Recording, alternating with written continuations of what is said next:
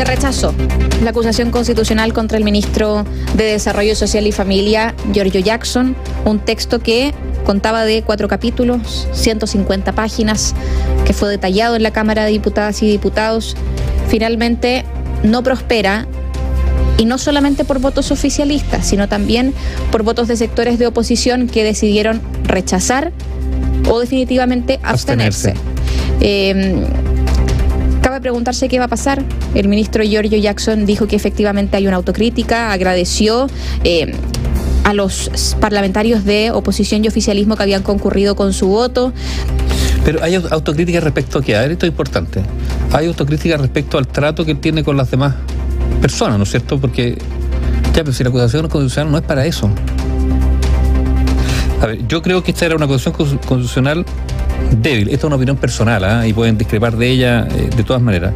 Yo solo quiero recordar que la acusación constitucional es, es lo más grave que se puede hacer en sede parlamentaria, digamos, contra, en este caso contra un ministro. Y por lo tanto yo creo que tiene que ser algo no solo bien pensado, sino que tiene que tener fundamentos muy, muy de peso. ¿ah? Partamos por ahí. Habían fundamentos, entonces yo digo, probablemente habían fundamentos para eh, enjuiciar o, poner en la palestra, digamos, al ministro Jackson. Pero para llegar a una acusación constitucional, esa es mi duda. Acá lo que se dice, Nivaldo, o lo que decía el texto era lo siguiente, ¿por qué se le acusaba? Por presunto abuso de autoridad y de poder y también por lo ocurrido en torno a la bullada salida de la ex Metropolitana de Desarrollo Social, Patricia Hidalgo, sin dejar, eh, dejar sin ejecución la ley que crea el Servicio Nacional de Protección Especializada de la Niñez y también la de Garantías y Protección Integral. Eran parte de los puntos que se detallaban en este escrito y lo que dijo el ministro y su defensa fue no existe acción u omisión personal alguna de mi parte a la que la y los acusadores hayan hecho referencia, ni mucho menos vulneración a las reglas sobre probidad. Es parte de lo que se fue dando, pero claro, efectivamente cabe preguntarse si es que los hechos ameritaban una acusación constitucional o no. Mira, yo, yo creo que hay varias cosas. Aquí hay una especie de... Eh, hay que tener, yo creo que hay que tener mucho cuidado con, la, con las instituciones y con los, los instrumentos que entrega el, el orden institucional. Eh, aquí hay dos casos que yo creo que fueron que han sido muy dramáticos, que fueron las acusaciones constitucionales que prosperaron contra la entonces ministra Yanna Proboste y el entonces ministro Harald Bayer. Sí. Eh, que hoy día muchas de las personas reconocen que no fueron justas, por lo tanto que no, habían fundamentos suficientes para acusarlo y, que prosperara esa acusación constitucional, y que yo creo que han dejado una herida significativa, quizás no tan visible, pero hay una herida significativa que quedó en, eh, em, en, el trato de la convivencia política a partir de estas dos acusaciones.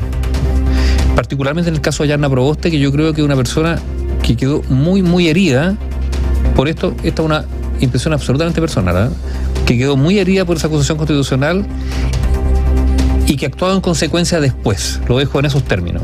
En el caso de Harald Bayer se retiró de la política después de aquello. Ahora es rector de una universidad. Claro.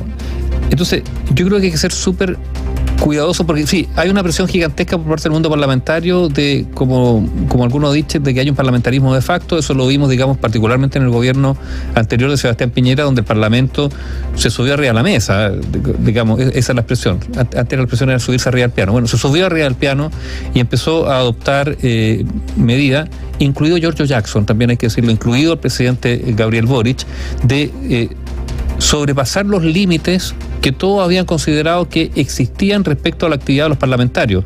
Eh, no solo llevando adelante proyectos de ley que significaban gasto fiscal, etcétera, etcétera, que era algo absolutamente inconstitucional, lo hicieron. Una especie de parlamentarismo, parlamentarismo de facto.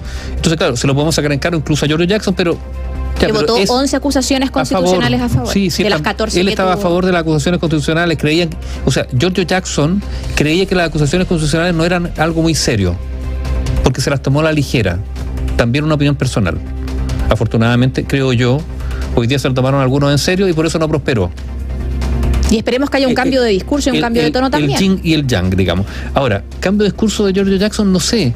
Si mira, en algún momento aquí se dijo, el problema de George Jackson son las relaciones personales que él ha entablado porque él ha sido arrogante, algunos dicen incluso despectivo, eh, que, ha hablado desde una supuesta, no, no es una supuesta, él se ha sentido, él ha dicho que él forma parte de una, de una, de una eh, generación o de un sector político que es superior moralmente a, quienes han gobernado previamente, bueno, y esas cosas no, no son gratis. Está bien, entonces vamos a decir, Joe Jackson es pesado, parece que es pesado, no sé.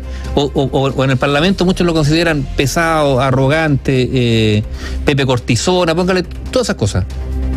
Y en una de esas es cierto. Pero eso no es motivo para que sea acusado constitucionalmente. Es lo que se decía, esta es una acusación porque les cae mal. Es que o se decía en pasillo. A ver, no es que les caiga mal. También seamos justos. Parece que él ha conseguido caer mal. Ha hecho, él, él, él ha hecho méritos. Se ha esforzado por caer bien. Él ha hecho méritos para caer mal, pero eso no significa que haya que acusarlo constitucionalmente. Ahora, sí, yo creo que, claro, queda el ministro no dañado, pero abollado, sí, porque finalmente eh, el ministro Giorgio Jackson, fundamental en el Frente Amplio, el ideólogo de este gobierno, o el, bueno, el ideólogo del Frente Amplio, el ideólogo de una generación que incluso se creía, que, digámoslo, e, esto se dijo, que este no era el momento, este no era el momento, digamos, para que llegara al poder, a la presidencia, alguien del Frente Amplio, y que el candidato, ¿quién iba a ser? No ahora, en cuatro años más, porque en este año no iban a ganar ellos. El candidato iba a ser Giorgio Jackson. O sea, Giorgio Jackson se estaba preparando, lo estaban preparando para ser candidato presidencial en tres años más. ¿Lo será? No tengo idea. Eh, entonces, hoy día como figura política yo creo que está eh, ahora en la política la gente resucita y, termina siendo más no estoy hablando del futuro estoy hablando bueno la misma Yasna Proboste por ejemplo que ahora es senadora pero hoy día George Jackson es una figura mucho menor de lo que era hace un tiempo atrás Claramente. por lo por por errores personales propios y por errores del propio Ejecutivo, por ejemplo, haberse embarcado, porque él lo dijo, fue George Jackson el que dijo que el programa de gobierno para que prosperara estaba indisolublemente amarrado al proyecto constitucional. Por lo tanto, la derrota del proyecto constitucional es una derrota particularmente, entre otros, de George Jackson, porque él dijo que esto estaba así de, de entrelazado. Entonces, claro, después de esa derrota, Sí, pues ha perdido puntos, evidentemente, como todo el gobierno, y él también en particular. Si nosotros consideramos. Pero todo esto que estamos diciendo no tiene nada que ver con que era había mérito o no para acusarlo constitucionalmente. Creo yo. Si nosotros hacemos un análisis desde las elecciones parlamentarias en las cuales Giorgio Jackson gana en su distrito con una amplísima mayoría. ¿Pero por qué?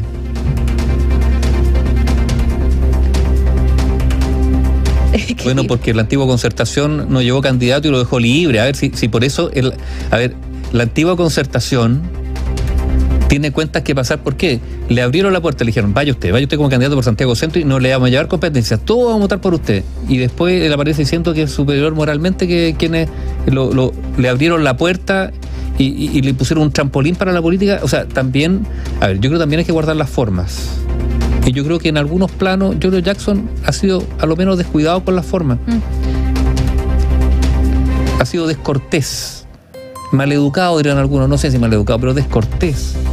O sea, finalmente, si hay algunas personas que no son de tu. O sea, hoy día son aliados políticos, una coalición de gobierno, pero cercanos políticamente dicen ya, empárquese en la política y nosotros le vamos a permitir que compita solo. Y después tú dices, no, porque yo soy moralmente, nosotros somos mejores, moralmente superiores. Ah, eso es. Bueno, y día están gobernando con el PPD, también con el Partido Socialista. Bueno, el PPD les costó más que pudiese entrar, por mismas convicciones personales, pero a lo que iba con lo de las parlamentarias, pero, sí. es que, claro, si nosotros hacemos el análisis desde esas últimas parlamentarias en las que tuvo amplísima votación, hasta ahora la pérdida de capital político de Giorgio Jackson es tremenda. Es muy grande. Porque no solamente dejó de ser parlamentario, llegó como jefe de gabinete, ministro del comité político, ahora es ministro, lo hablábamos antes, hace unos días atrás, de la segunda línea, con esto queda nuevamente debilitado porque su rol al llegar al Congreso va a ser distinto, porque ya enfrentó una acusación constitucional. Ahora, su, pérdida de de poder, no sé cómo. Eh, eh, bueno, es similar, o sea, es absolutamente coincidente con la, del Ejecutivo. Si, esto, si esto es así, porque lo del 4 de septiembre golpeó fuertemente al Ejecutivo. Pero, pero vean ustedes, Estamos hablando de la acusación constitucional contra el ministro Jackson estamos hablando del ministro Jackson, no estamos hablando de los fundamentos de la acusación. Entonces yo creo que también eso demuestra que no, no, digo que no existieran fundamentos. La pregunta que yo me hago probablemente la oposición no va a estar de acuerdo conmigo, pero la pregunta, o tiene una respuesta, es si esos fundamentos que yo creo que existen para interpelarlo, etcétera, daban como para acusarlo constitucionalmente. Mm. o sea, efectivamente hay un reproche con lo que pasó con la subsecretaria, eh, eh, la implementación, digamos, de las leyes del sistema juvenil infantil. Ya, todas esas cosas están, son, objetivas pero dan para una para defenestrar a un ministro para que después durante una cantidad de tiempo no tenga eh, este, cinco años. cinco años fuera del, del, ejercicio público. A mí me parece que